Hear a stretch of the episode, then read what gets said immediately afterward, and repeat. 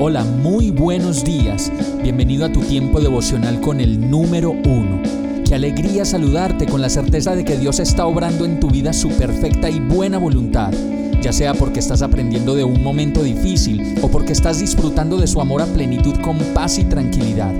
Llegó la hora de tomar tu Biblia, pues de seguro Dios te va a hablar, te va a reconfortar y lo mejor de todo, te va a dar las respuestas que estabas buscando. ¿Qué esperas? Vamos, súbete de una vez en este pequeño pero eterno vuelo devocional con destino al cielo. Y el mensaje de hoy se llama Lo que hacen las pruebas. Hebreos 2, 9, 10 dice, Sin embargo, vemos a Jesús que fue hecho un poco inferior a los ángeles, coronado de gloria y honra por haber padecido la muerte.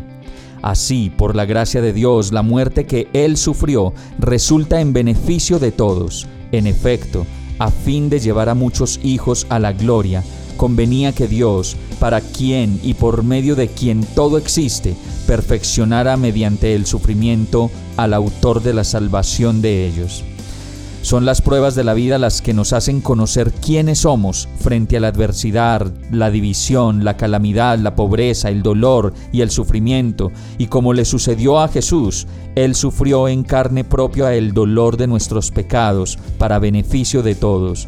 Y todo esto para llevarnos a nosotros mismos en salvación al Padre, a la gracia y al perdón como lo dice esta palabra, convenía que Dios, para quien y por medio de quien todo existe, perfeccionara mediante el sufrimiento al autor de la salvación, que es Jesús. Qué difícil vemos el sacrificio de Jesús cuando sabemos que somos perdonados por su sangre y aún más podemos ver que las pruebas de esta vida no son más para nosotros que una oportunidad también de encontrar la salvación, la vida eterna y parecernos más y más al autor de la salvación, y Él lo hizo para nosotros y por nosotros.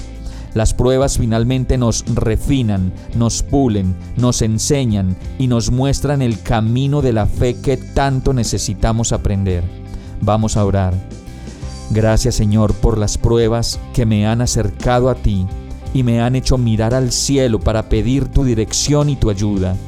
Gracias por estar ahí conmigo en medio de la tormenta y por sacarme adelante contigo a través de las fuerzas que tú me das para lograrlo. Agradecido oro a ti, en el nombre de Jesús. Amén.